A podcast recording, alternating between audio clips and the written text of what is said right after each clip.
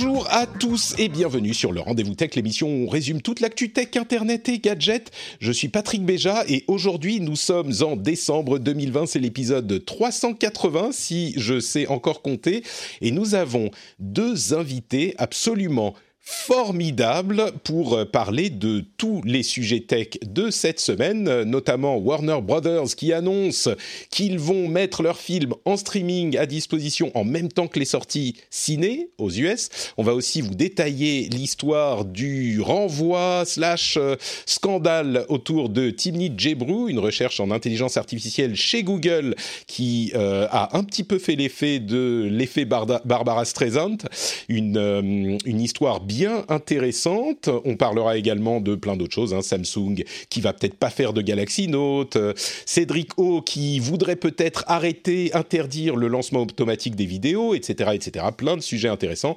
Mais donc, comme je le disais, mes invités absolument formidables. On commence avec le doyen Cédric Ingrand. Comment vas-tu, Cédric? Je, je crois que... à deux doigts de la retraite quand tu dis ça, le doyen. Écoute, je crois que tu es notre doyen. Non? bien. Je crois, qu'on se bat, on n'est pas loin tous les deux. Oui, mais... trois, je veux dire, mais, ça. mais ça va, je, je suis pas. Euh, voilà. le doyen, euh, tu prends offense à ce terme. Ok, très bien, je le retiens. Non, je prends pas offense, mais je veux dire, j'ai pas encore réservé ma concession au cimetière du coin, quoi, tu vois, donc tout, tout, va bien, vraiment. Voilà, mais je, je suis ravi de, de, représenter, je sais pas, la sagesse et l'expérience. C'est ça. Merci beaucoup, Cédric.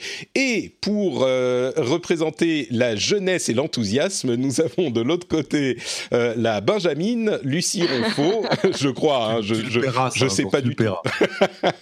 je, crois... je, cache très bien mon âge. Et, écoute, comme je le disais, j'ai lancé ma chaîne YouTube, j'ai une super review de euh, Cyberpunk 2077 euh, sans y avoir joué, qui vient d'être publiée.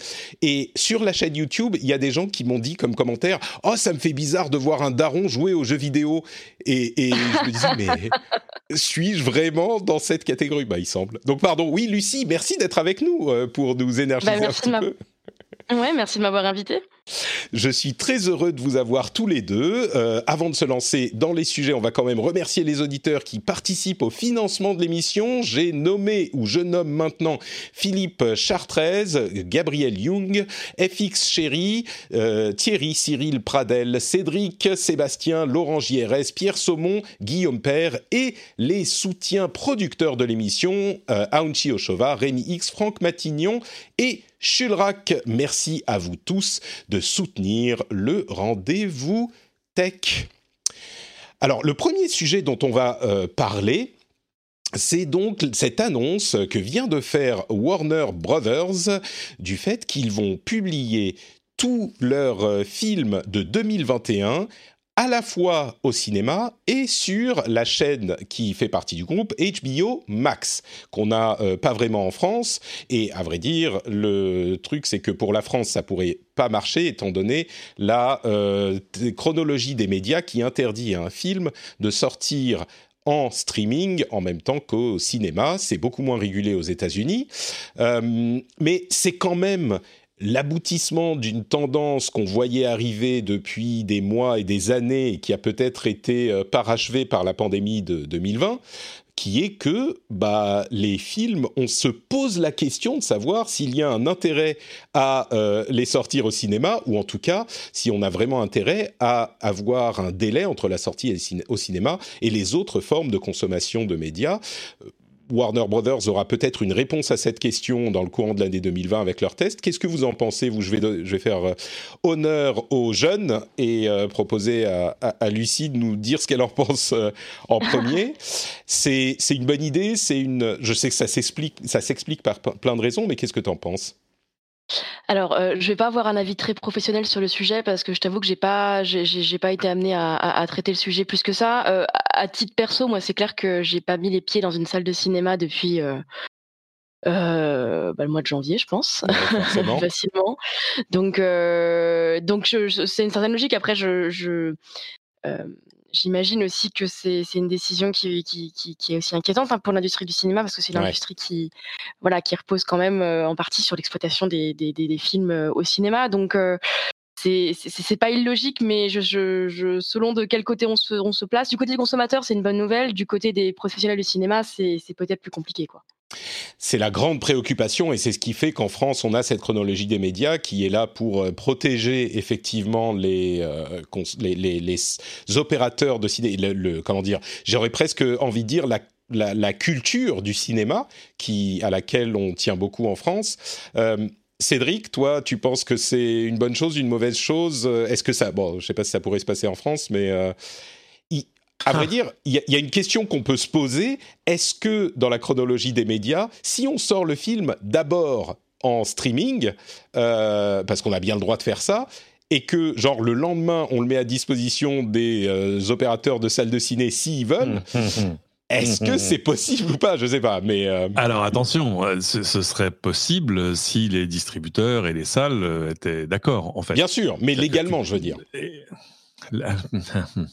Bah, euh, le problème, c'est qu'on n'a jamais. C'est intéressant et créatif comme idée parce qu'on n'a jamais, je pense, envisagé les choses sous cet angle-là. C'est-à-dire, ça fait voilà, merci. Dit, eh, tiens, Cédric, les films Patrick, tu définis bien Patrick, intéressant et créatif. Je pense qu'on pourrait mettre ça sur la pochette de sortie du, du, du, du, euh, podcast. Patrick, intéressant et ah. créatif. Merci beaucoup, Cédric par exemple, oui, c'est ça. Comme nouveau et j'essaie d'expliquer à des gens pourquoi, pour, comment on choisissait les sujets en presse, que qu'est-ce qui fait que c'est un sujet ou pas un sujet. Et je dis d'ordinaire, il faut que ce soit nouveau et intéressant.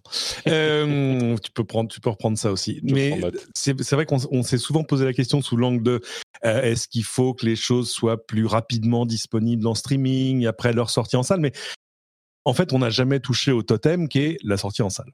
Mmh. Ou alors, euh, c'est juste que voilà, tu as des films. Avant, c'était des films de seconde zone. Tu vois les trucs, les trucs qui sortaient, comme on disait, straight to video. Euh, c'est-à-dire, je sais pas, le, troisième épisode de Pocahontas que personne regarde, enfin ce genre de choses. Et, euh, et là, comme sur mille autres choses, la pandémie a joué son rôle d'accélérateur, c'est-à-dire qu'on est passé directement de 2020 à 2030. Et euh, on, a vu Disney Plus qui, avec euh, Mulan, avait dit bon bah les salles sont dans l'ensemble fermées et même celles qui sont ouvertes, personne ne met les pieds dedans. Donc on, on, a une grosse sortie, la Mulan, ça tombe bien, on vient de lancer Disney Plus, on va le mettre dessus ça a moyen fonctionné, c'est-à-dire ça n'a pas remplacé l'économie du cinéma telle qu'elle existait jusque-là. Euh, ce qu'il faut signaler, c'est que Moulin, Moulin mhm. était payant euh, dans le cadre de ce, euh, cette opération qu'ils ont annoncé Warner Brothers. Ça sera simplement diffusé sur HBO Max, mais pas avec des frais supplémentaires, contrairement à Moulin. Et je réponds à une question de la chat, de la chat room, et j'en profite pour remercier le raid de Corben. Merci à vous tous et bonjour à tous. Ça concerne tous les films de Warner Brothers de 2021. Tous leurs films seront dispo en même temps aussi, aux États-Unis bien sûr, hein, en même temps au ciné et sur HBO Max. Oui, mais attention, avec une fenêtre limitée. Ils seront pas disponibles euh, in aeternam euh, sur HBO Max. C'est-à-dire qu'ils vont être. un mois. si c'est un mois, c'est un, mois, c'est ça. Hein. Euh, ce qui est intéressant parce que tout à coup tu ménages quand même les fenêtres d'après, c'est-à-dire euh, euh, le Blu-ray, la diffusion en streaming sur d'autres services, etc., etc. Et puis tu crées de la, demande peut-être pour t'abonner à HBO Max sur cette période-là. Donc, par exemple, évidemment, c'est quand même extrêmement, c'est une vraie belle motivation. Mais quand on parle de la, la chronologie des médias chez nous, on dit souvent oui, c'est pour protéger les salles de cinéma. Oui, mais en fait, oui et non, c'est surtout pour protéger une économie du cinéma qui s'appuie sur ces fenêtres de, diffusion successives, c'est-à-dire le cinéma, euh, le Blu-ray, euh, la télé payante, la télé gratuite, le streaming, etc. Ce qui permet toi, en tant que, producteur euh, et en tant que major, de dire tiens ben voilà, je vends en gros le même contenu, mais à des moments différents, à des prix différents, à des gens différents. Parce qu'évidemment, le problème, c'est que si tu mets tout sur Netflix au premier jour, bon, bah, ton économie, elle est différente. Il faut que ce mm. soit Netflix qui te paye le film. Après, moi, la, moi, la question que je me pose, c'est le, ce que ça va changer dans l'expérience du cinéma, parce qu'on a quand même Enfin, aller au cinéma, c'est une expérience hein, euh, qui, euh, qui euh, un truc de sociabilité, un truc de divertissement, etc.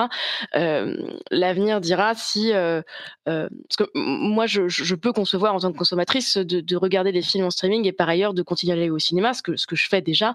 mais voilà, est-ce qu'on est-ce qu'on va réserver le cinéma à uniquement les films, les films qu'on va absolument voir? Est-ce que les cinémas vont développer une offre un peu différente? Enfin, par exemple, j'ai vécu un petit peu aux États-Unis. Aux États-Unis, le cinéma, c'est un peu différent. Enfin, c'est des euh, les, les, salles sont vachement confortables. Il y a beaucoup, il y a souvent des offres de dining, plein de choses comme ça. Donc, est-ce qu'en France, on pourrait imaginer euh, une expérience transformer l'expérience du cinéma, oui. Après, euh, moi personnellement, quand je vais au cinéma, j'essaye de privilégier les petites salles indépendantes qui ont plus besoin de notre soutien généralement que les, que les, que les grosses chaînes. Euh, mais j'imagine que si l'expérience devait être euh, améliorée entre guillemets, ce serait plutôt les grosses chaînes qui, qui le feraient. Quoi. Donc c'est un, un, sujet complexe, je trouve, même en tant que consommateur et, et, et en termes d'éthique de, de consommation, on va dire. Ouais. je précise qu'il y a quand même des gros films hein, qui seront concernés par cette euh, décision. Il y a des choses comme euh, euh, Godzilla vs Kong, désolé, c'est quand même un film à grand spectacle. Mortal Kombat, Suicide Squad, la suite. Mais bon, tout ça, ça vous parle peut-être pas. Mais il y a aussi Dune, Matrix 4 et, et, des choses de ce genre-là. Donc il y a quand même, il y a quand même des choses qui, qui vont compter. Ouais, il faut aussi noter que en France, et encore une fois, on, on, risque de ne pas être concerné par cette décision en France, mais le, le cinéma est quand même très très populaire. Hein, la plupart des gens, et même en France, je crois que la moyenne des visites de salles de ciné par, pour la population, c'est à peu près un à deux films par an euh, pour, euh, en moyenne pour la population. Dans les autres pays, c'est beaucoup, beaucoup plus faible. Quand on va, c'est marrant parce que quand on est à Paris, on a des dizaines et des dizaines de salles de ciné. Dans les autres capitales, c'est rare qu'on en ait autant. Euh, mais je crois que l'expérience ciné est évidemment importante, à tel point que je pense qu'une certaine catégorie de spectateurs va continuer à aller au ciné, peut-être pour voir les films qui seront disponibles à la maison. Maintenant, il n'y a, aucun doute que ça affecterait la chose. Euh, ce que vous dites tous les deux, j'ai l'impression, c'est que peut-être qu'on peut réorganiser l'économie du cinéma en tant qu'industrie pour euh, que ça reste rentable, et peut-être aussi que ça peut pousser les salles de cinéma à améliorer l'expérience ou à proposer des choses différentes euh, pour continuer à attirer les gens. Il est certain que sur certains films grand spectacle, bah, c'est peut-être pas exactement cohérent avec euh, ce que tu dis, Lucie, sur le fait de soutenir les petits exploitants, mais certains films grand spectacle, il est peut-être plus intéressant d'aller les voir euh, au ciné. Mais est-ce que ça suffit pour faire tenir les, les salles? Est-ce que ça réduirait le nombre de salles? Enfin bon, ça pose beaucoup de questions. La question, je crois, la plus intéressante, c'est est-ce que c'est pas un truc qui risque d'arriver de toute façon? Euh, Est-ce que c'est pas par là vers là qu'on se dirige, quoi qu'il arrive? Est-ce que les ciné ont vocation à continuer à exister jusqu'à la fin des temps? Je, ou en tout paraît, euh, ça paraît difficile. En tout cas, peut-être pas à l'échelle euh, où ils existent aujourd'hui chez nous, parce qu'on oublie de le dire. Par exemple, quand on est parisien, on est servi comme quasiment personne au monde en salle de cinéma et théâtre d'ailleurs. Euh, donc, est-ce que cette économie-là euh, va continuer à cette échelle-là? Moi, j'y crois pas un instant. Mmh. Euh, d'autant que de l'autre côté, ce que tu peux faire euh, chez toi quand même, euh, là aussi, fait un bond qualitatif absolument dément avec l'arrivée de la 4K. Avec aujourd'hui, tu, trouves, tu vois, des, des, projecteurs courte portée qui te font une image de 3 mètres de diagonale d'une qualité super à moins de 1500 euros. C'est-à-dire des trucs absolument inenvisageables il y a encore 5 ans. idem sur le son. Donc, tout à coup, tu recrées quand même des, des expériences communes, au moins familiales, hein, qui sont qui sont pas qui sont pas dégueulasses. Et où en plus même en termes d'économie tu, tu, quand tu mets les choses euh, côte à côte tu dis bon alors je vais au cinéma on est cinq euh, ça coûte tant le parking le machin les popcorn euh, ton, finalement, tu vois, comme dirait l'autre, la question elle est vite répondue. C'est-à-dire que tout à coup, ton projecteur, c'est peut-être juste ton budget annuel de, de cinéma jusque-là, quoi. Oui, c'est vrai. Bon, bah écoutez, on continuera à suivre ça. Moi, je serais curieux de voir euh, si effectivement il y a quelqu'un qui envisage de sortir un film en streaming un jour et le lendemain dire bah si vous les voulez au ciné, vous pouvez. Et il dans ce rapport de sur, la, sur la faisabilité, parce que Légal, je suis pas sûr que les distributeurs. Euh, alors c'est ça. D'abord, est-ce qu'il y a un truc dans la loi qui t'empêche de le faire? Je, je pense pas, parce que c'est juste que personne l'a. Oui, on s'était jamais posé cette question-là. Ouais. C'est ça, on ne s'est jamais posé dans ce sens-là. Euh, mais, après, les euh, distributeurs, tu as raison, mais c'est toute la question. Le rapport de force entre les deux, je pense qu'on s'était jamais posé la question parce que le rapport de force faisait que on pouvait pas se passer des distributeurs et de l'écosystème de distribution des cinémas, euh, enfin des films en cinéma. Aujourd'hui, avec la pandémie et tout le reste, le rapport de force change. Et du coup cette question on peut se la ah, poser. est-ce qu'il est préférable d'avoir euh, de s'emmerder à sortir son film au ciné avec euh, peut-être pour des mois encore à venir très peu de rentrées et puis ensuite être décalé pour des services de streaming qui sont le cœur d'activité euh, dans le futur du cœur d'activité de ces producteurs de cinéma avec Disney HBO qu'on on a HBO Go ici dans le nord mais il y en a d'autres comme OCS qui reprennent euh, le relais de HBO aux États-Unis euh, pour la France, euh, être obligé d'attendre, je ne sais pas, six mois, un an, deux ans pour le cas des, des, abonnements, des services d'abonnement à la VOD, c'est pas intéressant, c'est peut-être pas intéressant pour eux. Donc la question se, risque de se poser. Bon. bah écoutez, on va avancer avec un autre sujet extrêmement intéressant qui est la, le scandale du renvoi par envoi de Timnit Gebru, qui est une chercheuse en intelligence artificielle chez Google, ou plutôt qu'il était, euh, qui étudiait les billets de l'intelligence artificielle sur les questions euh, des minorités. Et elle était chez Google spécifiquement dans ce but. Euh, et on a déjà parlé, bien sûr, dans cette émission à de nombreuses reprises de la, des problèmes de biais euh, de, de, reconnaissance faciale, notamment, donc des algorithmes d'intelligence artificielle par rapport aux minorités.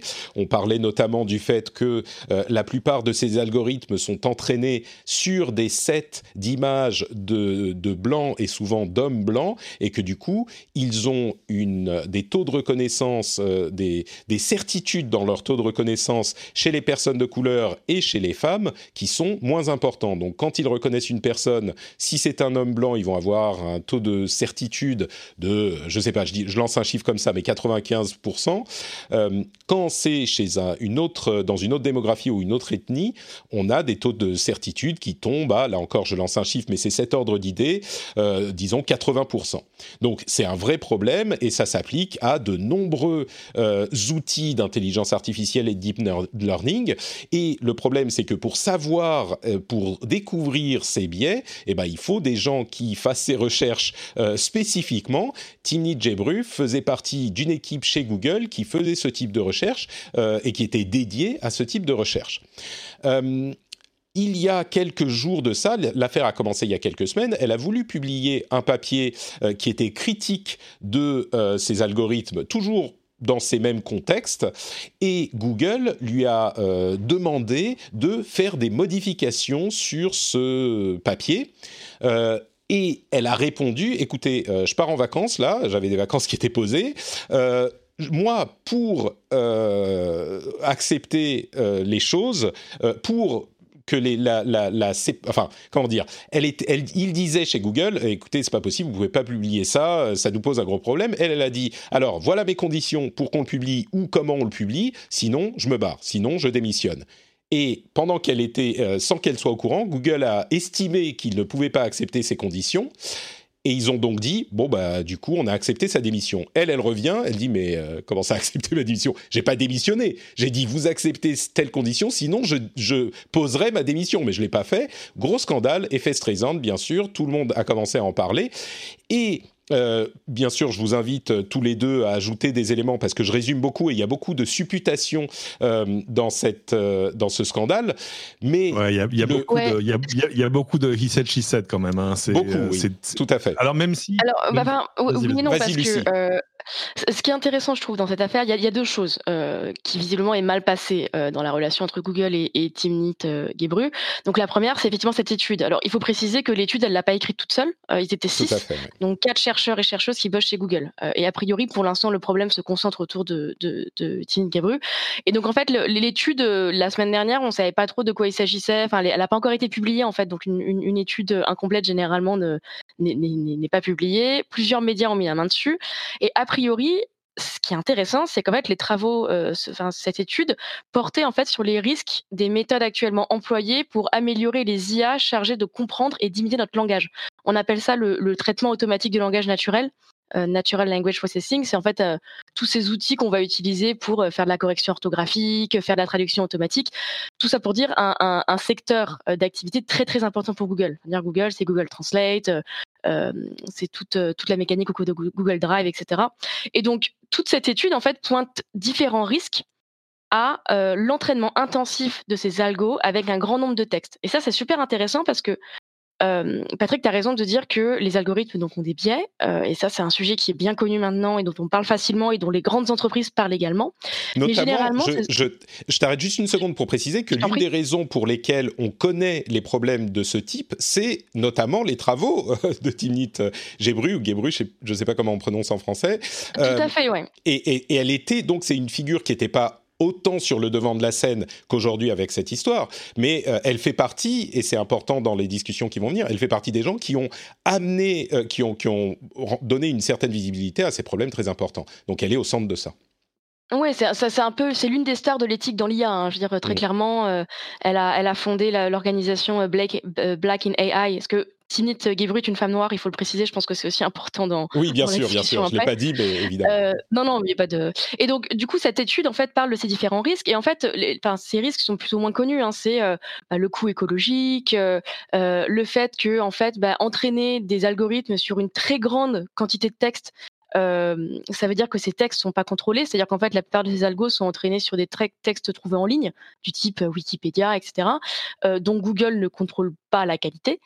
Euh, ce qui veut dire qu'en fait, plutôt que de plutôt que de, comment dire de corriger ces biais en fait le fait de les entraîner sur un grand nombre de textes peut en fait les perpétuer et ça c'est super intéressant parce que généralement ces grandes entreprises quand on leur pointe du doigt les problèmes de biais de ces algos elles disent oui oui on sait c'est un vrai problème et vous inquiétez pas plus on va entraîner ces algos meilleurs ils seront si tu veux. Euh, or, cette étude remet un peu en cause cette, cette stratégie en disant, bah non, en fait, c'est pas si facile que ça, il faut pas les entraîner, il faut un vrai travail de, de, contrôle. Et en fait, la, conclusion de l'étude, c'est de dire peut-être qu'en fait, on ferait mieux d'entraîner ces algos sur un nombre de données plus restreint, mais mieux contrôlé. Mmh. Euh, de meilleure qualité. et ça, ça arrange balancer autant de, de textes que possible. Oui. Voilà, alors euh, bon, moi j'ai pas lu l'étude, hein, j'ai vraiment lu les résumés comme euh, comme tout le monde.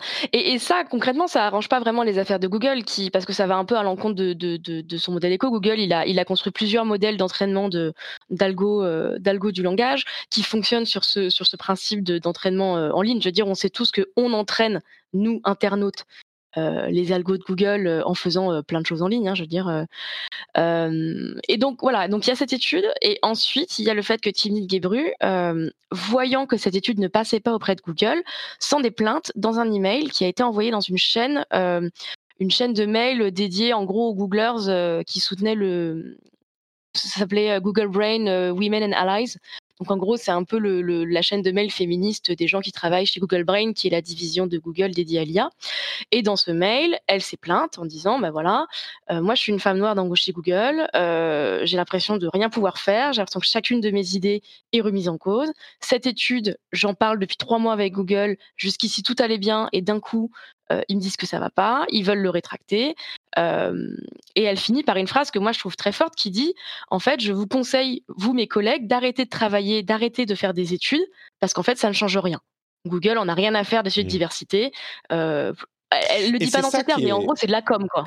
Bah, c'est ça qui est, à vrai dire, même au-delà des problèmes de, de biais dans l'IA qui sont évidemment essentiels, c'est ça qui est encore plus au cœur des discussions parce que si Google, euh, alors on se, doute depuis des années que quand les sociétés font ce type de travaux, elles les font, ok, mais euh, c'est-à-dire des travaux qui sont là pour étudier les, problématiques éthiques que peuvent causer leur activité, euh, leur activité principale ou leur activité tout court.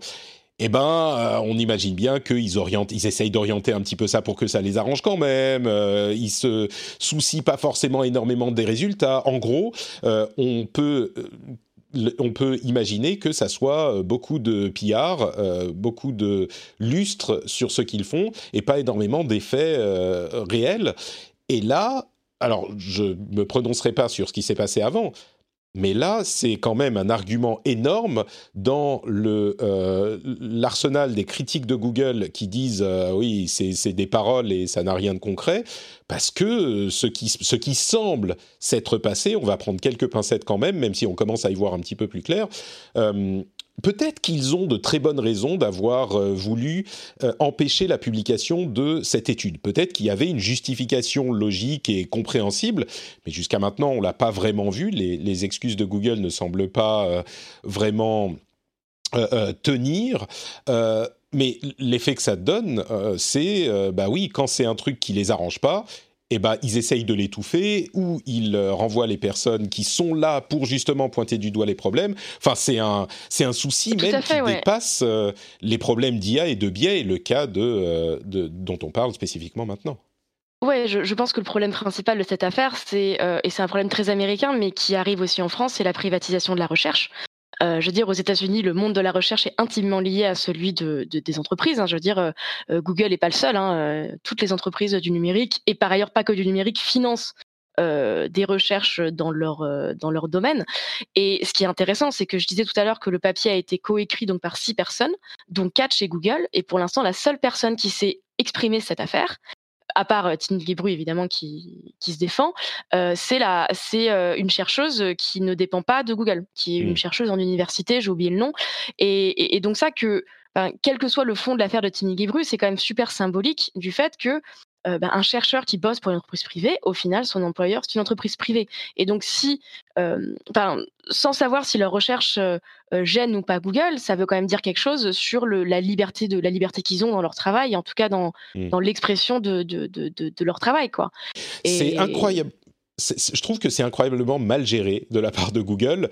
si on ah, prend les manières de choses symboliquement, c'est terrible. Ouais même de manière très froide, ils se, ils se torpillent leur crédibilité euh, et, c'est politiquement, j'ai envie de dire, mais au niveau de la politique d'entreprise et de la communication, c'est quelque chose, c'est une erreur euh, lamentable, quoi, qu'ils auraient évidemment euh, dû voir, voir venir. Mais Cédric, tu as un, Pardon, vas-y Lucie. Je sais pas, moi, euh, quand, quand c'est sorti, je suis allé voir, parce qu'en fait, il y a, y, a y a, le fameux mail de Timmy Gebru qu'elle a publié, comme disait Lucie, dans, le, dans cette liste de mails euh, des, on va dire, féministes. Euh, et puis après son départ, il y a eu un, une réponse du patron de l'IA euh, qui euh, lui reste. C'est intéressant. Hein, en, rhétorique, on dit quand on t'oppose de l'émotion, répond par des faits, et c'est exactement ce qu'il fait. Ou en gros, il dit attendez, Timmy, elle nous a envoyé son, son, son mémoire de recherche à valider sous 24 heures pour publication. Alors c'est pas comme ça qu'on fait. Euh, après, quand on est revenu en lui disant bah oui, mais tu vois, tu fais l'impasse sur des recherches qui ont déjà été faites euh, et qui nous ont prouvé qu'il y a des trucs, euh, enfin, il y a des trucs sur lesquels ils avaient des, des désaccords de fond.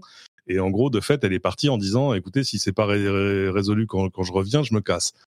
Euh, donc, j'ai l'impression que c'est quand même. Après, ce qu'on dit, ce Parce que ce qu'il faut pas oublier, ce qu'on oublie de dire depuis le début, c'est que c'est pour faire ce genre de choses qu'ils l'ont embauché. Bah, Moi, j'ai pas idée de son salaire, mais j'ai pas idée de son salaire, mais on va se le dire, c'est en millions de dollars. Euh, donc... ça, après, on ne sait pas. Mais, si, bah, je te le dis. oui, mais quel rapport Au contraire, elle aurait, c'est une, c'est une incentive pour rester, pas une incentive pour se barrer. Et, et, oui, par, ailleurs, il y a beaucoup, il y a beaucoup de chercheurs de Google, euh, donc qui mhm. sont encore chez Google, mais qui sont pas du coup chez Google Brain, mais qui sont genre chez Google Montréal, machin, qui, qui sont intervenus en disant que l'argument en tout cas de, de, de Dean, qui, qui était effectivement de dire, elle nous l'a donné euh, trop tard et on n'a pas eu le temps de le regarder. visiblement, il y en a qui ont dit que c'était comme ça que ça se faisait souvent en fait et que c'était pas la première fois qu'une chercheuse rendait son papier à la bourre, que la fameuse règle des deux semaines. Euh, et donc du coup que c'était c'était aussi, enfin. Euh, visiblement, c'est pas c'est pas un cas particulier de. Enfin, Timmy Gebru n'a pas n'a pas décidé de, de, casser les règles d'un coup juste pour faire chez son monde. Enfin, pour le dire un peu rapidement. mais donc c'est. Mais mais euh, ce que je veux dire, c'est que c'est quand même des histoires où, où t'as pas tu n'as que le contexte qu'on te donne en gros. Tu vois ce que je veux dire? Euh, oui, bien sûr. Mais donc, je, suis un, commence à avoir gêné d'avoir un jugement définitif hmm. sur un truc qui est parce que elle a été embauchée pour faire ce boulot-là, donc c'est pas de l'affichage, tu vois. Ils, sont, ils sont, ils, ont, ils sont pas décidés de lui lâcher quelques millions par ouais, an. mais, mais, mais reste la question pourquoi, pourquoi ils ont, pourquoi ils, cette étude leur a, enfin, leur pose visiblement problème. Surtout que ce qui est intéressant, c'est quand tu regardes le contenu de l'étude, c'est pas c'est pas révolutionnaire dans le sens où euh, les limites de l'entraînement euh, les limites de l'entraînement des IA euh, et les biais qu'ils peuvent reproduire ça on a déjà lu des études là-dessus. Donc qu'est-ce qui s'est passé? Et ça que c'est d'ailleurs ce sur quoi elle est venue travailler quand même dans l'ensemble parce que c'est ça l'histoire de, l'IA éthique. Mmh. c'est de dire on, on, fait des moteurs logiciels dont on va essayer de faire en sorte qu'ils évitent de reproduire les biais du passé. C'est la fameux, le fameux exemple moi que j'aime beaucoup c'est celui de, de, de dire tiens on a un super moteur d'IA pour filtrer par exemple les CV entrant dans une grosse boîte. Euh, ah bon, mais alors on va les filtrer sur quels critères? Ah, c'est vrai, c'est compliqué. Bah alors c'est très simple. Regarde ce qu'on va faire. On va prendre tous les gens qu'on a déjà embauchés euh, et donc et qu'on ont vraiment bien réussi. Par exemple, qui ont été, il y avait un exemple qui était très bon, qui ont, été euh, promus deux fois en cinq ans. Et puis on va prendre leur CV et ça va devenir la base documentaire à partir desquelles on va dire trouve-nous des, des CV similaires. Or évidemment, c'est le meilleur moyen pour reproduire les biais humains du recrutement jusque-là. Donc, euh, si tu veux, tu reviens cinq ans après, tu dis, je comprends pas, ce ne sont toujours que des hommes blancs. Bah oui, évidemment. euh, donc, je pense que, et c'est pas je pense, c'était évidemment sur ces sujets-là qu'elle venait travailler. Donc, mm je, suis embêté quand on dit oui, mais finalement tout ça c'est que de la com, etc. Parce que et, alors il y a une autre chose qu'il faut pas ignorer, mais ça que tu vois dans ces grosses boîtes, c'est-à-dire qui ont les moyens de, de financer ces recherches, c'est qu'il y a quand même un, il y a, y a un terrain euh, immense entre la recherche et le produit. Mmh. Euh, il y, a des, y a des monceaux de recherche que tu vois chez Microsoft, par exemple, qui n'aboutissent jamais à un produit parce que d'ailleurs, elles sont même pas là pour ça. Tu es, à la limite de la recherche fondamentale. Donc, euh, c'est pas, euh, tu vois ce que je veux dire, on n'est pas en train de discuter sur est-ce que Google allait adopter une feature ou pas, etc.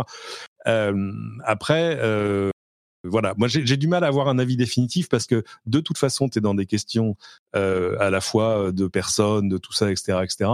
Et, euh, et moi, c'est toujours assez frappant de voir des trucs comme ça qui se... Parce que, juste un truc, hein, son email, juste son email, euh, si tu es son patron, je sais pas comment tu continues à l'employer.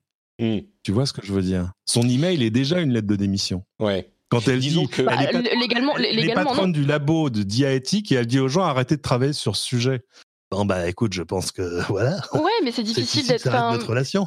Je je sais pas dire que de dire qu'elle est dans le registre de l'émotion. Enfin c'est vrai que vu le vu le contexte et puis encore une fois dans son mail, elle ne parle pas que de l'étude, elle parle apparemment de euh, de mois qui ont été difficiles pour elle, du fait que euh, il y a euh, y a quelques semaines il y a eu visiblement une réunion dont on n'était pas au courant, on étant le grand public, euh, d'employés d'employés noirs de Google qui disaient qu'ils qu'ils en avaient marre, etc. Enfin c'est il faut aussi remettre ça dans un contexte global dans lequel Google, et pas que Google d'ailleurs, les, géants du numérique en général font face à une, à une fronde croissante, je pense, d'une partie de leurs employés sur ces questions-là, sur les questions de diversité, sur les questions de.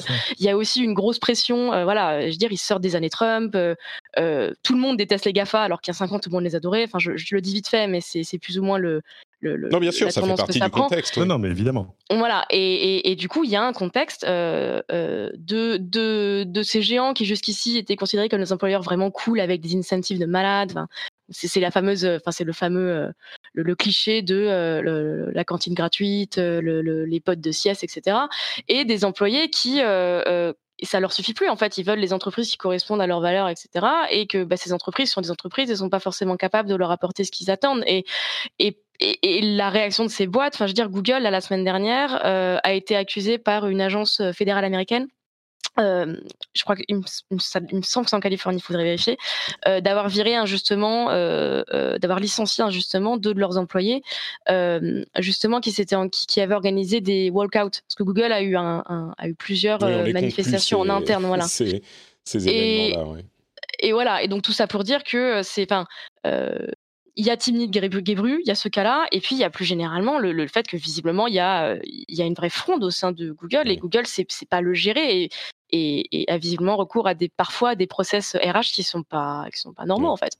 C'est un truc que j'entends, et puis on va conclure parce qu'on n'aura pas le fin mot de l'histoire dans cette, euh, dans cette affaire, et je crois qu'on a bien euh, euh, compris la prudence sur le jugement final de Cédric et le contexte nécessaire pour comprendre l'affaire de, Lucie. Mais ce qui est certain, c'est que j'entends de plus en plus, moi, dans les milieux anglophones et américains, des choses que j'entendais pas il y a 4 ou 5 ans, qui sont des questions de droit du travail, des questions de, de, de minorité dans ces entreprises, au-delà même de la recherche et de l'IA, euh, et, au-delà même juste de la représentativité, et dans le contexte des, conflits autour du droit du travail, ça commence à devenir euh, de plus en plus, à faire de plus en plus de bruit, là où c'était le calme plat il y a encore, euh, oui, trois ou quatre ans. Donc ça, a des causes et des effets, c'est certain. Bon bah écoutez, euh, on va euh, continuer avec des sujets peut-être un petit peu plus légers, mais avant ça, j'aimerais vous euh, lire une euh, critique ou plutôt un commentaire qui a été laissé sur iTunes par le PayPay qui était euh, en France. Il nous dit pour tout savoir, tout comprendre, se tenir informé et même pour avoir les réponses aux questions que l'on ne se pose pas, un, un incontournable des, j'allais dire un interminable, il y a peut-être un peu des un, incontournable des podcasts tech avec animateur, présentateur, réalisateur juste parfait dans son rôle et en prime on a même droit à la météo finlandaise à écouter et à suivre en urgence. Merci Patrick, merci à toi. Si comme lui vous appréciez l'émission, vous pouvez aller sur votre app de podcast préféré et laisser un petit commentaire ou quelques étoiles. Et vous pouvez, si vous l'appréciez particulièrement, l'émission, bien sûr, la soutenir sur patreon.com slash rdvtech. Et n'oubliez pas que si vous la soutenez, vous n'êtes plus, euh, vous ne vous sentez plus un petit peu coupable quand vous rentrez chez vous et que vous mettez les clés dans le bol et que ça fait cling et vous vous dites ah faut que je pense à Patrick. Si vous êtes euh, patriote, ça fait cling et vous dites ah, je pense à Patrick et ça me fait tellement plaisir parce que je le soutiens et je, je soutiens un travail que j'apprécie.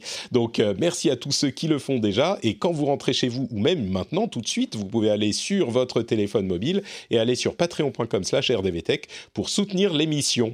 Euh, et pour info, là il y a encore euh, du soleil en Finlande un petit peu, mais le soleil se couche à 3h30, donc dans 2 heures. Donc voilà, je suis là avec vous. C'est ce que j'allais te demander, ouais, le temps. ouais, il, il, écoutez, je suis là avec vous maintenant et je sacrifie le peu de temps de soleil que j'ai en Finlande pour être avec vous. Donc euh, j'espère que vous appréciez l'effort que je fais. Euh... Botox Cosmetic, out of botulinum toxin A, FDA approved for over 20 years. So, talk to your specialist to see if Botox Cosmetic is right for you. For full prescribing information, including boxed warning, visit BotoxCosmetic.com or call 877-351-0300. Remember to ask for Botox Cosmetic by name. To see for yourself and learn more, visit BotoxCosmetic.com. That's BotoxCosmetic.com. Donc voilà pour euh, ce, cette petite pause. Et on va continuer avec des sujets. Vous savez quoi? J'ai une question à vous poser avant de parler de Samsung. Euh, cette histoire de euh, faire, d'empêcher le, lancement automatique, la lecture automatique des vidéos euh, sur les pages web est revenu sur le tapis. Euh, C'était lors de discussions avec euh, des sénateurs. Cédric O a dit qu'il n'était pas opposé à l'idée d'en rediscuter parce que pour des questions écologiques, si on interdit le lancement automatique des vidéos sur les pages web, ça pourrait faire moins travailler les, ser les serveurs et donc euh, peut-être faire des économies d'énergie tout simplement. Je, je suis mon instinct, c'est de me dire, il y a quand même d'autres problèmes qui ont un petit peu plus d'impact, j'imagine, mais en même temps, par honnêteté intellectuelle, je dois avouer que euh, j'ai jamais vu d'études qui essaieraient d'estimer la consommation énergétique de euh, ces lancements automatiques. Ça me paraît être, euh, comment dire négligeable ou minime euh, ou anecdotique, mais qu'est-ce que vous en pensez? Est-ce qu'il faudrait vraiment s'intéresser à ce, ce problème-là spécifiquement? Comment dire? Euh, je, vais te, je, vais te, raconter une histoire. Ça se passe il y a assez longtemps, euh, dans une maison qui m'employait. Euh, on m'a demandé de faire des démos, parce qu'évidemment, j'étais, tu vois, le geek de la maison, quoi. Mm -hmm. en disant, il y a des sénateurs qui viennent, ils voudraient comprendre des trucs. C'est longtemps. Hein. D'accord. Et parmi les choses qu'ils voulaient comprendre, il y avait euh, la téléphonie sur Internet. Ils comprenaient pas, il n'y avait plus de téléphone, c'est-à-dire que tu passais par. En gros, tu avais Skype. Et okay. donc, j'ai fait une démo de Skype. Et à l'époque, avec Skype, tu pouvais même appeler des numéros de téléphone pour que les gens décrochent sur leur téléphone. Bref. Et donc, j'ai montré, voilà, fou, par ouais. exemple, j'ai trois contacts dans mon Skype, je peux les appeler sur super.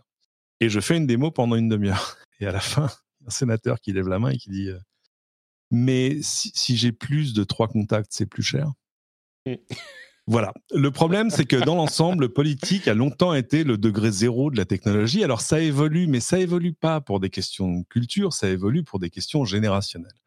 Donc c'est super qu'on ait eu des gens comme Mounir Majoubi, comme Cédric O, c'est-à-dire des gens qui sont déjà acculturés de manière naturelle à ces choses-là. Disons qu'au Sénat, les choses sont un peu plus compliquées. euh, et que, bon, je, je n'ai pas vu le, le, débat entre Cédrico et les sénateurs. Peut-être que voilà, quand on dit Cédrico, c'est montré sensible à cette réflexion. Peut-être qu'il a ouais. dit oui, je pense. C'est peut-être qu'il a été poli, ça. quoi, tu veux dire. Voilà, je pense que je ne sais pas, je ne sais pas, mais mais je pense c'était pas son idée en tout cas clairement. Je pense qu'il quand il arrive dans cette discussion, parce qu'on va se dire les choses clairement, c'est très simple. Hein. D'abord l'empreinte de, de, de, de, en termes d'énergie de l'autoplay des vidéos c'est euh, comme les gens qui disent non mais il faut regarder des vidéos en basse def. Non mais je veux dire une vidéo entre une vidéo normale et une vidéo non, en 4K, dire... la conso énergétique va peut-être varier d'un pour cent sur toute le, sur toute la chaîne de, de, de machin. Mais oui mais 1% euh... plus 1% plus 1%, euh, tu vois si on s'attaque à plusieurs trucs comme ça, je me fais un peu l'avocat du diable et faire la musique la l'avocat du diable. En fait, le problème c'est que la consommation énergétique de, du truc elle est déjà à peu près constante en fait. Et après c'est ce que tu mets dedans et l'efficacité énergétique des Mmh. machines que tu mets dedans. Ouais. La- le véritable, si tu veux avoir un véritable impact, eh bien voilà, dis-toi par exemple, non, je ne vais pas changer d'iPhone cette année, je changerai l'année prochaine. Et là, Oui. tout à coup, tu vas avoir un impact massif. Je parle D'accord. pas de la consommation du téléphone parce que elle, tu sais que le- le- la consommation totale de ton iPhone sur un an, c'est euh, la cuisson d'un poulet au four, hein, c'est rien. Euh, je te le dis. Oui, oui, Mais, euh, c'est pour ça qu'on parle de serveur. On va, bon, on va pas passer trop longtemps sur le sujet. Donc, donc c'est pas voilà, donc c'est c'est bien, mais mais c'est- bon, il y a des il y a des C'est vrais pas la problèmes à priorité, régler. t'es d'accord avec moi, Celui-là n'est pas dans la liste, à mon avis, des premiers problèmes Ouais. à régler. Lucie, tu voulais ajouter quelque chose avant qu'on parle ouais, de Samsung bah, c'est les- Ouais, bah, c'est l'éternel problème de, de, de, euh, les efforts individuels dans l'écologie et pas que dans le numérique d'ailleurs face au, à la responsabilité collective. Euh, je veux dire, euh, oui, on- je, peux ne pas lancer automatiquement ma vidéo sur YouTube. En attendant, on, fait, on fait voler des avions vides et Lafarge euh, Mm. verse du béton dans la Seine, quoi. Donc, Bon, je crois qu'on est d'accord, on est tous d'accord, c'est pas, c'est pas forcément la chose à laquelle il faut s'attaquer le plus urgemment, pour le moins. Justement, en parlant de ne pas acheter de nouveaux téléphones cette année, il semblerait que Samsung euh, ne sorte pas de Galaxy Note cette année. Vous savez qu'ils sortent généralement leur Galaxy S 10, 20, euh, peut-être 30 en, début d'année euh, en 2021. Et à l'été, ils ont une version entre guillemets plus haut de gamme qui est le Galaxy Note, qui met beaucoup plus l'accent sur le stylet. Euh, pour un certain nombre de raisons, notamment dû à la pandémie, il est possible qu'ils ne sortent pas leur Galaxy Note euh, en 2021 et qu'ils se concentrent plus sur les téléphones existants, la série S et la série pliable. Donc ils re, euh, réorienteraient leurs chercheurs et leurs ingénieurs sur euh, l'amélioration des téléphones pliables. Bon, je ne sais pas si aujourd'hui, avec l'évolution des S, justement, qui sont de plus en plus haut de gamme, c'était toujours cohérent d'avoir une gamme Note.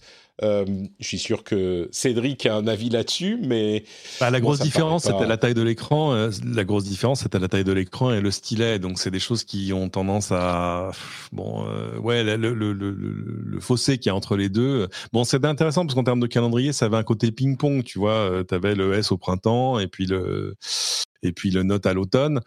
Euh, je pense que de fait, le truc, c'est que maintenant qu'ils ont fait les pliables, etc., euh, ça s'insère dedans. Je pense que ça leur pose aussi des problèmes de, de calendrier. Je pense que les pliables, en fait, sont en train de remplacer euh, le Note, quoi. ouais, ça a l'air d'être un petit peu ça, effectivement. En termes de gamme, de prix, de- d'efforts marketing, euh, de tout. Ouais. Euh, Est-ce que, euh, du coup, je vais peut-être, je ne sais pas si tu as suivi cette histoire, euh, toi, Lucie, mais je suis sûr que Cédric, lui, est absolument passionné par tout ce que fait euh, Elon Musk, et il semblerait. Il semblerait qu'ils aient prévu un vol vers Mars, un vol inhabité, euh, dès 2022, ce qui est quand même Wow. euh, dans pas si longtemps que ça. Euh, c'est un vol qui ne va pas se poser, hein, donc c'est juste envoyer euh, peut-être une sonde ou un, truc, ou un truc comme ça vers Mars.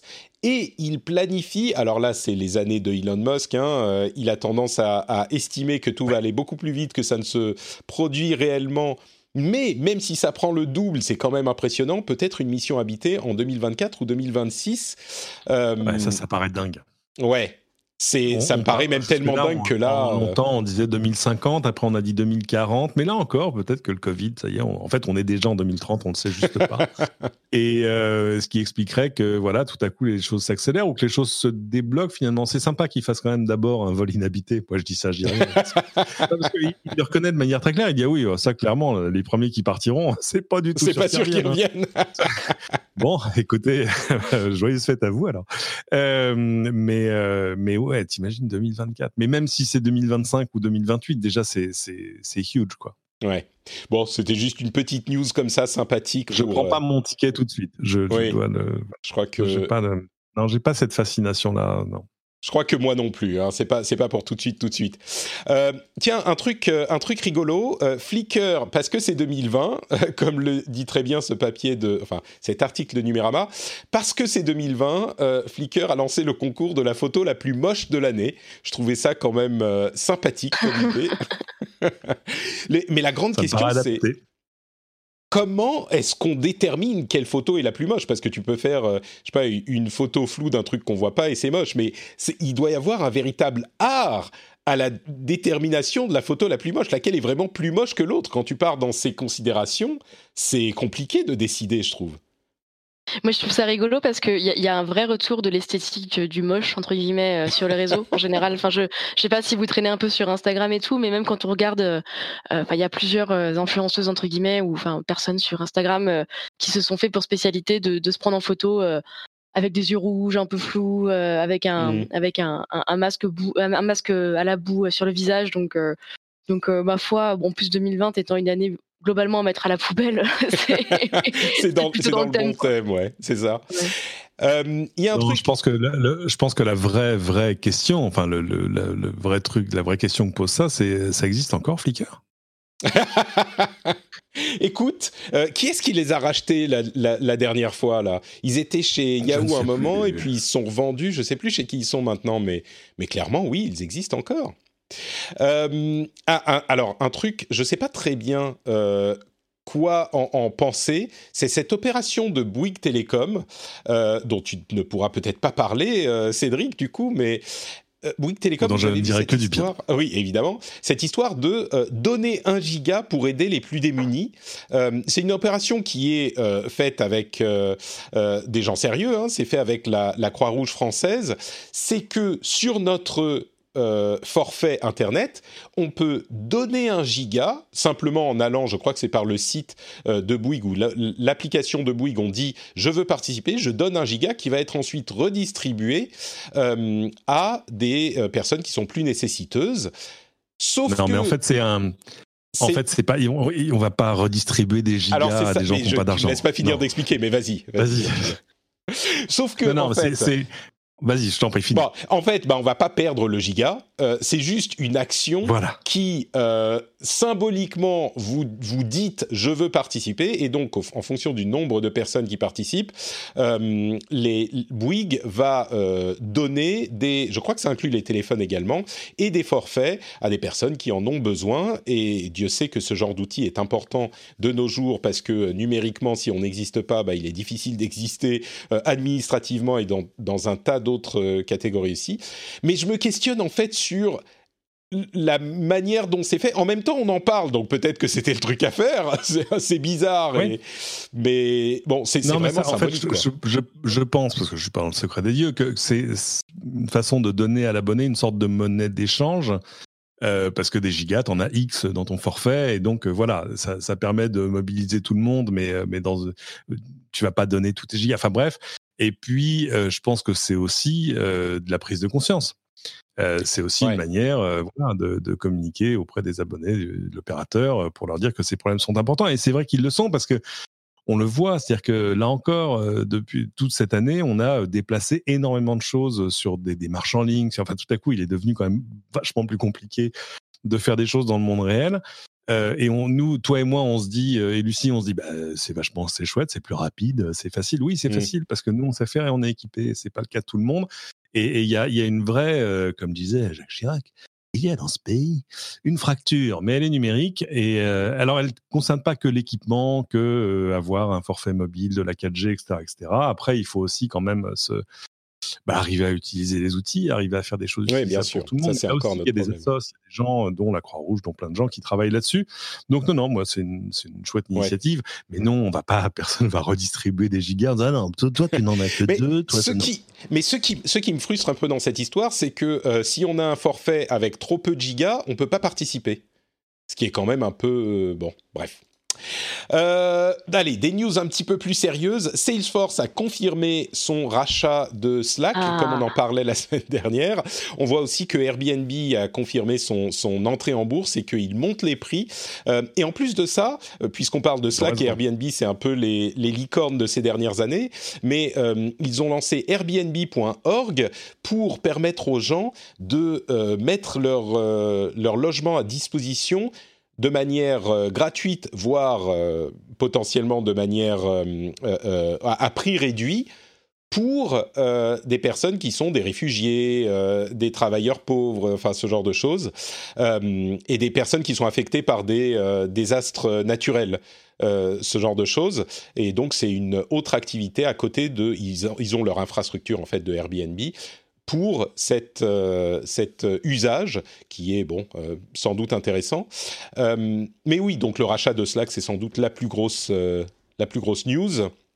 J'entendais Lucie dire Ah, tu as des, des choses à dire. Oui, parce que en fait, Slack, à, l'époque où j'ai, pour expliquer aux éditeurs, j'ai longtemps travaillé au Figaro et, il, m'avait été confié de suivre Slack. Donc c'est une entreprise que j'ai que j'ai pas mal suivie et et je trouve ça assez pas triste, mais assez symbolique que Slack se fasse racheter en 2020, qui aurait mmh. potentiellement dû être l'année où, où Slack allait tout péter. Quoi, c'est, l'année où on s'est tous retrouvés chez nous, confinés, etc.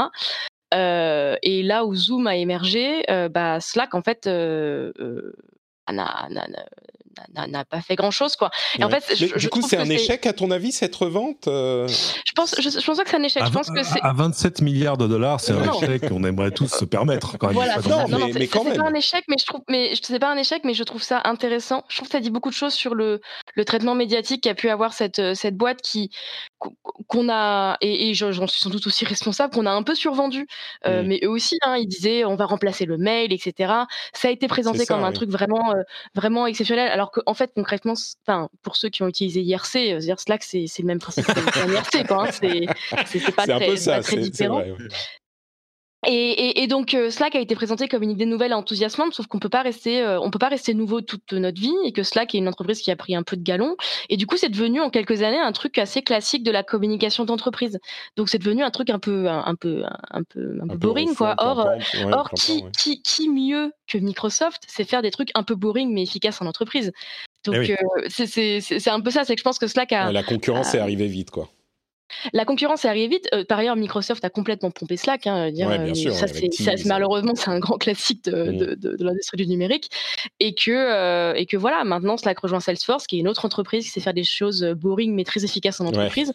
et voilà quoi. Mais mmh. c'est, une trajectoire au final assez classique. Mais bon. Le truc, c'est ça. C'est, je pense qu'il y avait un problème sur les, les, pistes de la croissance future de Slack. C'est arriver à, à garder ce, ce, même rythme de croissance Surtout à un moment, en fait, finalement, où le, la pandémie a, a, accéléré euh, la mise à niveau des autres. C'est-à-dire que, d'un coup, euh, ouais, Teams a explosé chez mmh. Microsoft, etc. Et euh, je suis d'accord avec Lucie, euh, Microsoft fait des choses qui sont utiles et pas, pas, toujours très excitantes, mais, mais en, même temps, ils ont quand même l'immense avantage euh, de parler à tous les directeurs informatiques du monde, en gros, et à leur dire, regardez, nous, on a cet outil-là, et en plus, ils s'intègrent déjà avec tout le reste, et déjà avec tout, tout ce que vous avez fait. Enfin, il n'y a pas besoin de redévelopper des choses à côté, d'inventer des machins, d'ouvrir des nouvelles failles de sécurité, on gère tout, on va le gérer avec tout le reste. Et là, tout à coup, c'est vrai que ça posait problème. Euh, d'où, euh, oui, je pense que Salesforce en plus était la meilleure piste, mais mais pourtant ils sont quand même bien vendus. Faut imaginer 27 milliards de dollars. WhatsApp, c'était 19 et WhatsApp, c'est un truc euh, mondial et life changing quand même dans l'ensemble. Euh, donc, euh, donc non, non, ils sont pas, euh, tu vois, c'est pas. Ils sont pas vendus au rabais, on va dire. Mais le fait, en fait, la raison pour laquelle je, je, pose cette question, c'est que quand une entreprise se vend, ça veut dire que, bah, comme le faisait remarquer Lucie, les perspectives de croissance semblent être peut-être un petit peu moins importantes que parce que si tu penses que tu vas pouvoir te vendre plus cher dans deux ans, tu te vends pas maintenant. si tu es convaincu de pouvoir, et il y a eu une certaine, oui, il y a, y a un moment. Ouais, le, timing en comédie est toujours un, truc très important. oui, d'ailleurs, Slack a failli se faire racheter plusieurs fois. Hein. Je veux dire, euh, mm. je me rappelle de rumeurs qui étaient quand même très persistantes euh, vis-à-vis d'Amazon Web Services il y a 2-3 ans. Enfin, et je pense que c'était pas encore le moment. Et là, voilà, je, euh, voilà, j'ai commencé mon intervention en disant que 2020 c'était assez symbolique. Je pense aussi que c'était, c'était à la rigueur l'année parfaite pour Slack de s'intégrer à, à Salesforce, quoi. Je pense du coup qu'à ce prix-là, ça veut dire qu'il y a eu, euh, j'ai pas envie de dire une bataille d'enchères, mais disons que Salesforce ne devait pas être totalement seul sur les rangs. Hmm. Non, et puis euh, Salesforce, ils aiment bien racheter des choses, euh, enfin, ils aiment bien investir dans des choses, dans des ah startups comme ça. Hein. ça, c'est leur grande passion. ah oui, surtout le, surtout le social, surtout ça, la chronique des rachats de startups de Salesforce, c'est absolument dément. C'est amusant parce que c'est tombé en plus la semaine où ils faisaient leur, leur grande convention qui s'appelle Dreamforce.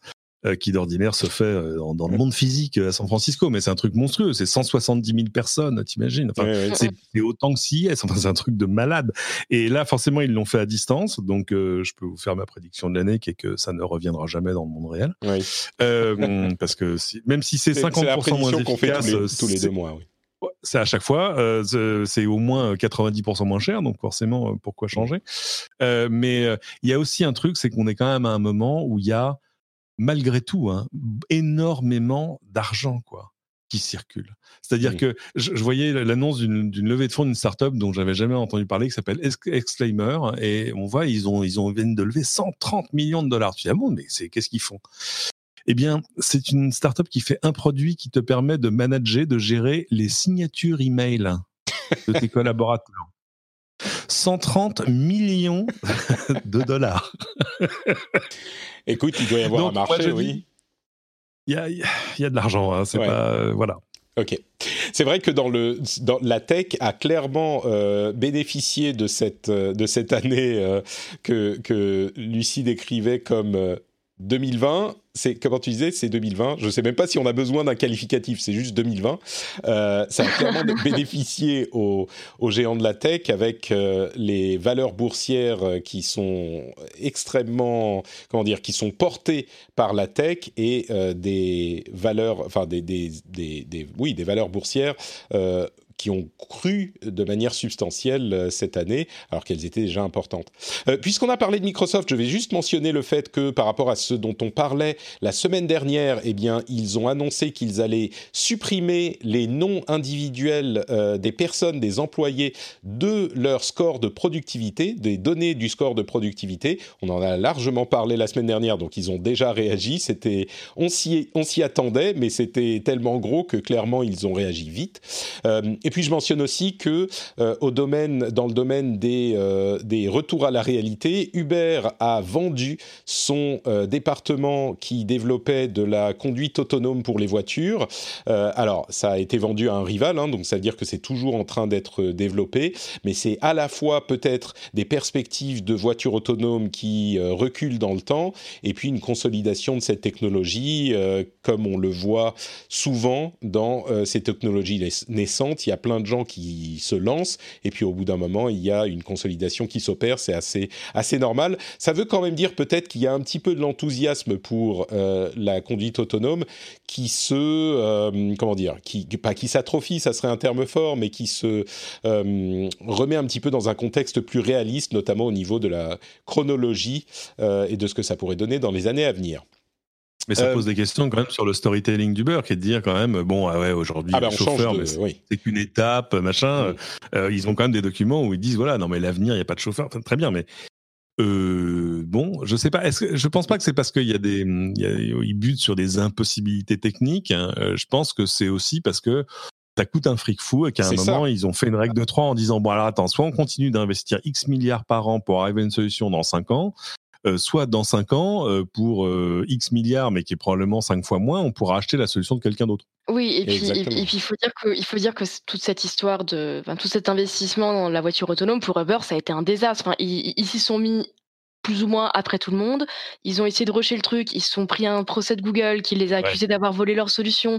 Ils sont pris plus. Ils, ont eu, ils ont eu un, un, un accident mortel dans l'Arizona. Enfin, ça faisait beaucoup de choses pour comme tu dis, euh, Cédric, un, un, un projet qui coûte énormément d'argent. Je veux dire, euh, Uber, euh, euh, Uber, c'est une boîte euh, qui, qui, qui, cherche toujours à être rentable, hein, euh, et, et, et c'est dans la droite lignée de la stratégie de, de Dara Khosrowshahi, pardon, qui est le, le PDG d'Uber, le nouveau PDG, de, enfin le nouveau. Maintenant, c'est plus si nouveau que ça, mais deux ans, le, PDG, nouveau, hein. voilà, le, PDG d'Uber qui a remplacé Travis Kalanick, qui était, qui, qui, qui, était aussi celui qui, qui, C'est comme de nombre de qualificatifs. Oui, c'est comme, c'est comme 2020. T'as pas besoin de mettre de plus de qualificatifs. Tu dis juste son nom, on a compris. voilà. Et puis, et puis et c'était lui qui, c'était lui qui, qui, croyait beaucoup en la voiture autonome. Et je pense que c'est aussi solder un peu de son héritage et de se concentrer sur euh, tous les problèmes que Uber a déjà à gérer, et il y en a pas mal, euh, avant de se rajouter ceux de la voiture autonome, quoi. Euh, on mentionne aussi dans la chatroom avec raison qu'ils gardent un pied dans la dans la startup en question puisqu'ils auront 26% du capital. Donc ils abandonnent pas complètement le truc. ils, ils restent impliqués même si c'est extérieur et ça sera peut-être plus simple à gérer. Euh, TikTok, vous vous souvenez que le feuilleton de l'automne, et je crois que c'était Cédric qui nous disait non, non, ça va pas se faire. Euh, il y a déjà plusieurs mois, euh, tu avais senti le vent venir. Uh-huh. Et il y a eu des virages hein, dans cette, euh, dans cette Ah oui, aventure. il y a eu, euh, ça va se faire maintenant. Mais Ouais. oui, alors attendez, bougez pas, on cherche le dossier. Euh, ne quittez pas. Et bah du coup, Euh, il- la, la date limite, c'était il y a quelques jours, le 4 décembre. Et comme euh, l'avaient prédit certains, la date limite est arrivée, c'est-à-dire la date limite pour euh, l'interdiction d'utiliser TikTok aux États-Unis.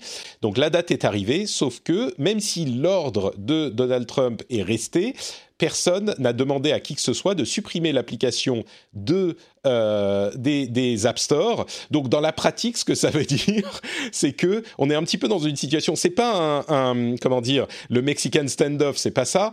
C'est plutôt tout le monde est figé et genre on bouge pas pour espérer Ouais. que personne se rende compte qu'il y a un truc qui s'est passé, même si bon. C'est ça, c'est exactement ça. C'est si tu ne bouges pas, il ne te verra pas. Tu vois, c'est- Jurassic Park. Euh, c'est exactement ça. C'est euh, le waiting game total. Genre, si on, si on tient jusqu'au 20 jan- 20 janvier, rien ne bouge. Et euh, non, non, mais bien sûr. C'est- parce que de toute façon, il n'y a pas de solution à ce truc-là. Et même si, même si maintenant on leur dit oui, il faut, faut vous, on vous retire de l'App Store. Bah, ça reviendra parce que ça sort quand même de nulle part. Enfin, c'est, euh, on- on- Ouais. tu sais, c'est ce truc où euh, à la fin, de- à la fin d'une engueulade, tu te souviens plus euh, quel était le, pourquoi tu t'es engueulé au début. Quoi. Bah là, c'est c'est un peu pareil. C'est- C'est- C'était quoi le problème avec TikTok? Je sais plus. Ouais, bon, c'est un petit peu ça. Oui, bah, c'était une décision purement politique dans le cadre Ouais. d'un affrontement beaucoup plus général entre les US et la Chine. Et je pense que la plus grosse hantise de TikTok, là, c'est qu'il y ait de nouveau un, ah, une parole malheureuse ou un, enfin bref, un- une, Mm. une tension euh, de nouveau entre euh, euh, entre le gouvernement américain et, et la Chine. Mais bon, là, on, on se rapproche quand même du changement de présidence. Et je, je, je, je pense qu'à partir du moment où Donald Trump n'est plus président des États-Unis, cette histoire est, est, est finie en fait. Enfin, Autant Après, il y a. Euh, J'allais ouais, dire, autant je- il y a des, des, des questions légitimes qui pourraient potentiellement se poser avec Huawei et des trucs dire, comme ça. Ouais.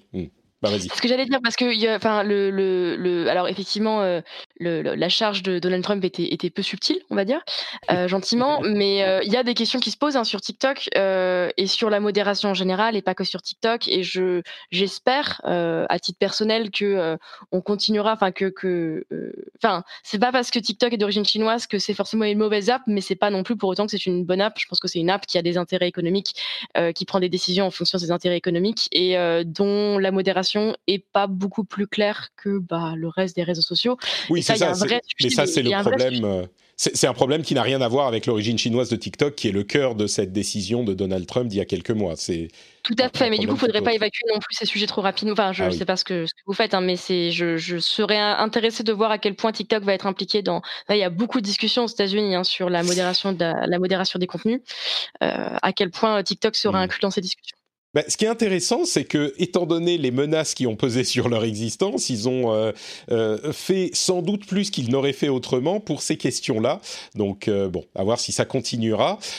D'après ce qu'on comprend, il n'est pas certain que l'administration Biden change de direction de manière drastique par rapport aux problèmes qui se posent avec Huawei et ce type de société-là.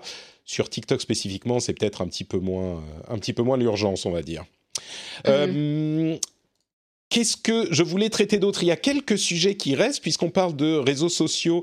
Euh, YouTube va demander désormais aux gens qui laissent des commentaires euh, de s'ils détectent que les commentaires en question pourraient être euh, offensants ou agressifs, il va leur dire vous êtes sûr que vous voulez poster ça? Et je suis sûr qu'il y a des gens qui rient et qui disent bah attends quelqu'un qui veut poster un truc méchant, il va pas simplement reconsidérer la chose parce que Google lui demande. Mais on a vu que plusieurs réseaux font Ouais, ça. Ça peut marcher. Ouais, ouais, c'est un, c'est un- c'est intéressant comme sujet. hein. C'est, c'est ce qu'on appelle la, la, la, la friction, euh, enfin la, la modération friction.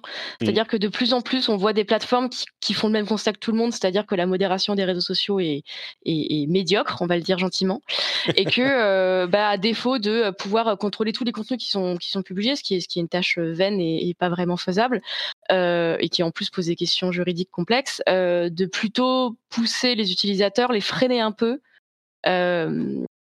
les ah pardon, je, te regarde sur Twitch, euh, Patrick, et je te montrer un truc et je, je comprenais pas ce que tu montrais, donc du coup ça m'a perturbé. Je suis désolée. Je suis désolé.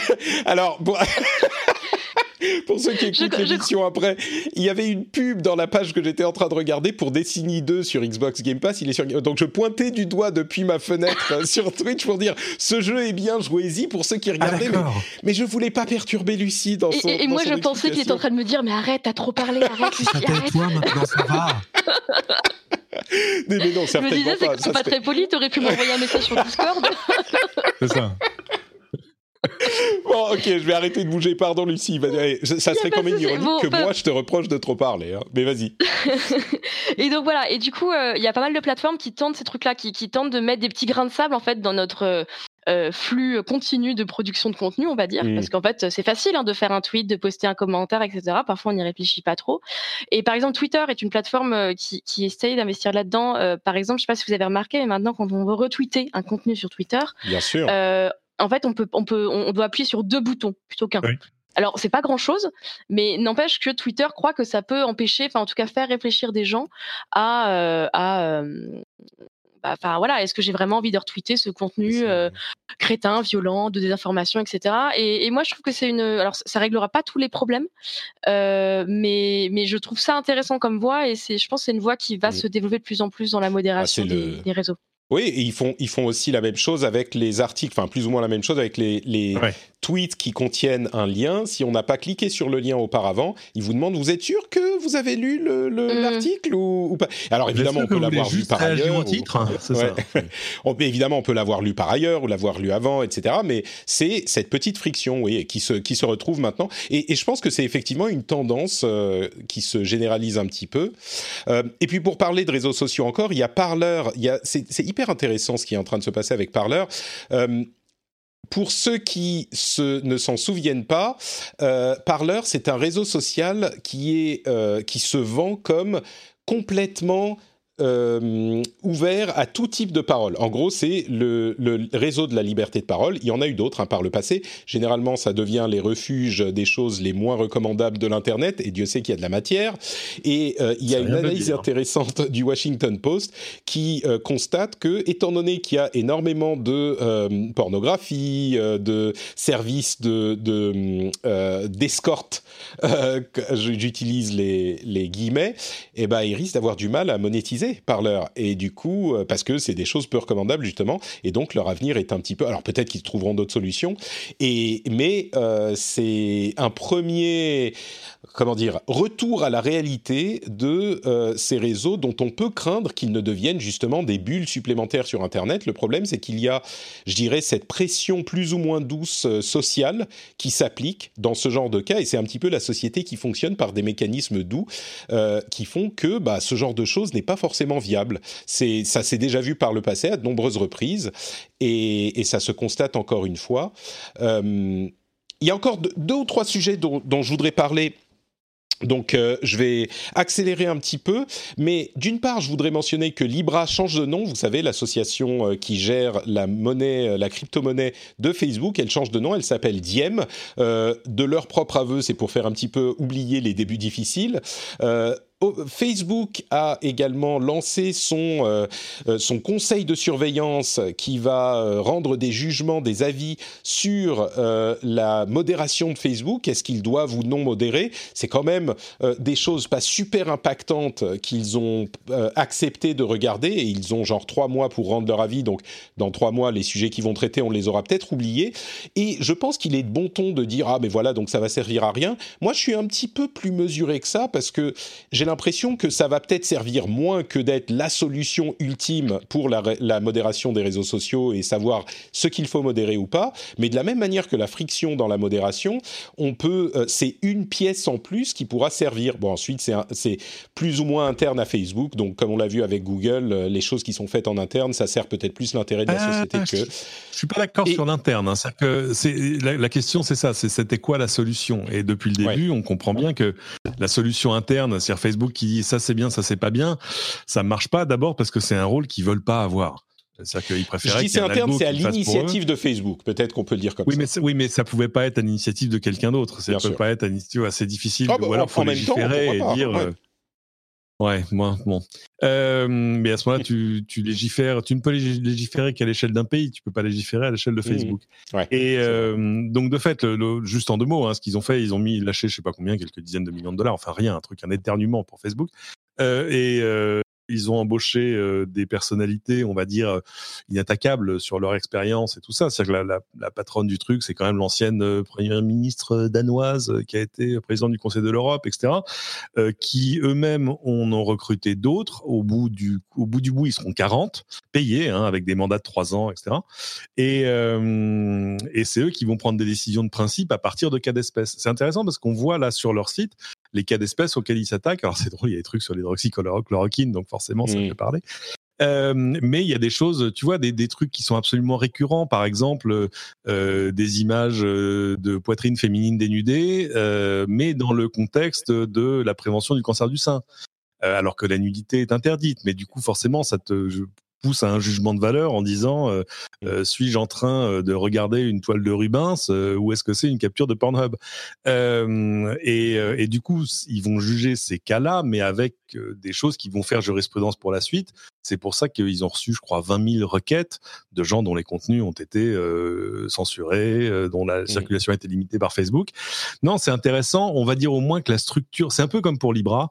La structure dont Facebook s'est doté pour euh, être à l'initiative d'un truc, mais qui va être géré quand même plutôt à l'extérieur et au moins assez intelligente parce que, euh, enfin, évidemment, il faut voir ce qui, ce qui va en ressortir et comment ils l'appliqueront après. Mais, euh, me... mais, en tout cas, sur le principe, c'est louable. Ça, ça, me rassure que tu aies cette, cet avis sur la chose parce que moi j'ai vu beaucoup d'ironie euh, sur la manière dont c'est géré et les cas qu'ils ont choisi d'étudier.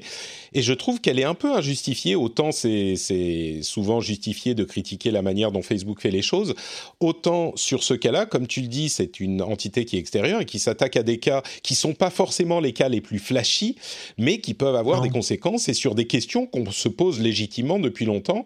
Donc euh, quand on a l'avis du conseil extérieur, eh ben on peut se reposer dessus ensuite pour dire bon bah écoutez, euh, voilà, c'est ce qu'ils ont décidé, ils sont extérieurs, ils ont. Vous êtes peut-être pas d'accord, mais c'est pas juste nous qui avons pris la décision. Donc euh, moi ça me voilà. plaît. Enfin, ça me plaît. Dans une, dans une situation où, et on va pas refaire toutes les questions de modération sur les réseaux sociaux parce que ça nous reprendrait encore deux heures, mais dans des situations où on n'a pas de bonne solution, celle-là me paraît être un pas dans la bonne direction. Bah surtout, on a, enfin, c'est un peu comme, c'est de chercher la, la démocratie. C'est peut-être le pire des systèmes, mais c'est le, le moins pire qu'on ait trouvé jusque-là. Oui. Je, je, je, comme j'ai l'intuition que euh, Lucie est en train de euh, se retenir pour ne pas venir euh, ah, mais si, si, nous contredire, mais euh, ah non je, je, alors. Figure-toi que je je j'ai pas d'avis sur le sujet vraiment. Euh, je, je suis assez curieuse de, de, de voir comment ça va se passer. Je, je pense qu'effectivement la, la, la, la, modération est un sujet qui est super complexe et qui, qui est plus complexe que euh, on veut bien croire du côté des plateformes comme du côté des politiques. Je pense que je pense que c'est compliqué pour tout le monde.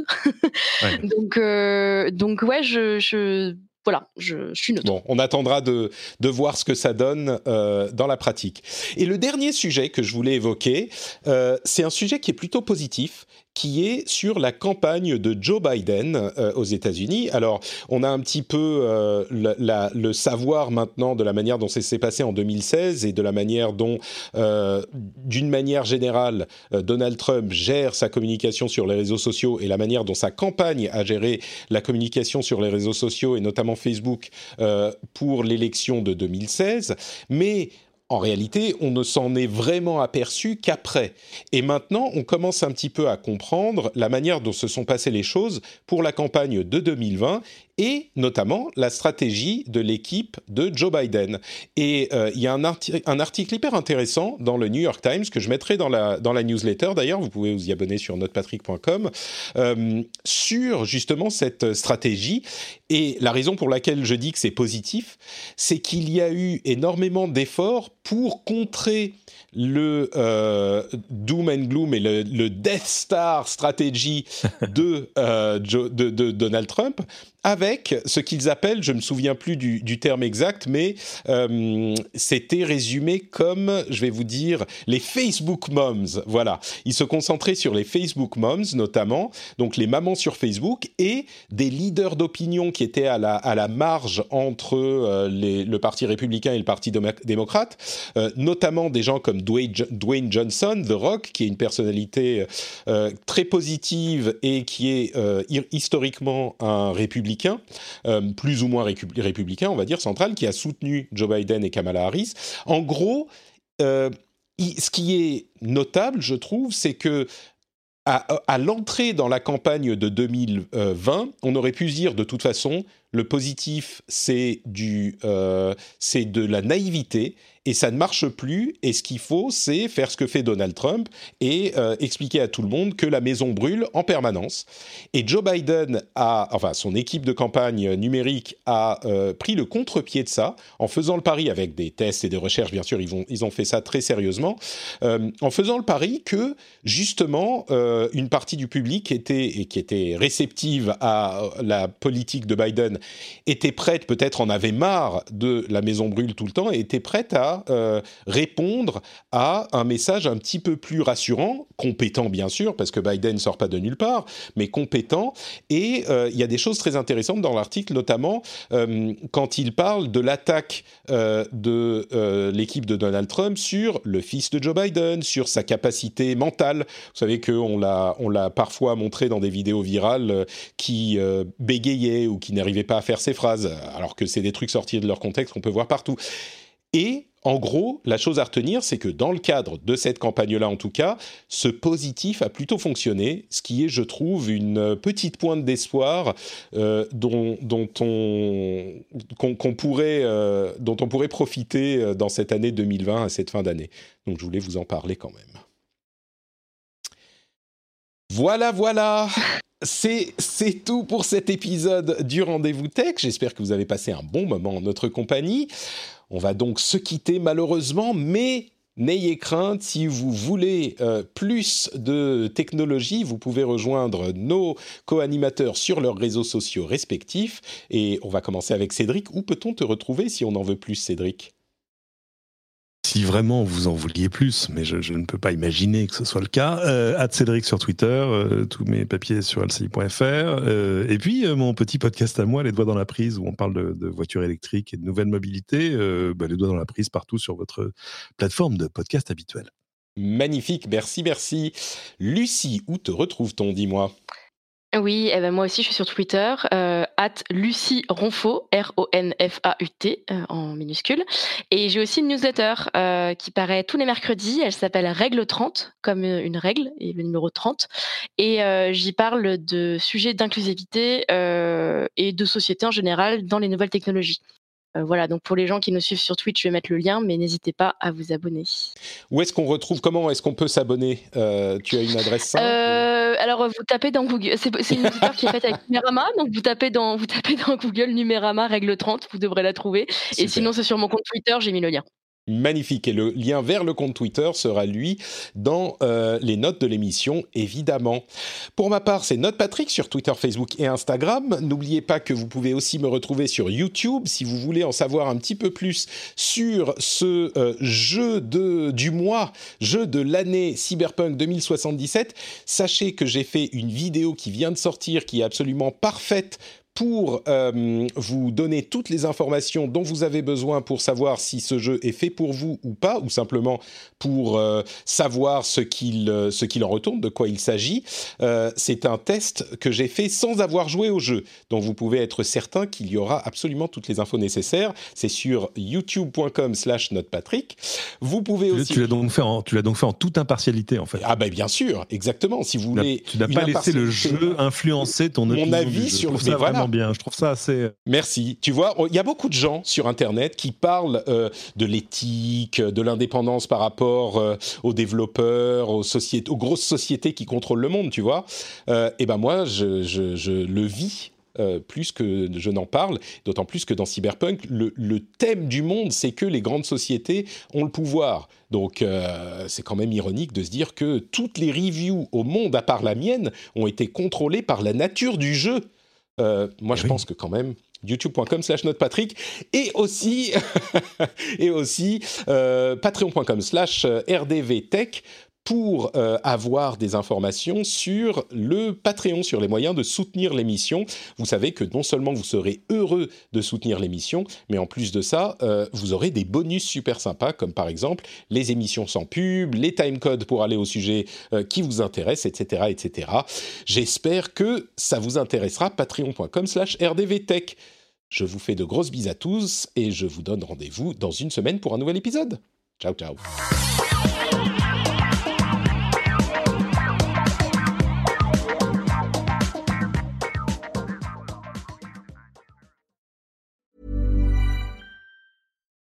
Botox Cosmetic, out of botulinum toxin A, FDA approved for over 20 years. So, talk to your specialist to see if Botox Cosmetic is right for you. For full prescribing information, including boxed warning, visit BotoxCosmetic.com or call 877-351-0300. Remember to ask for Botox Cosmetic by name. To see for yourself and learn more, visit BotoxCosmetic.com. That's BotoxCosmetic.com.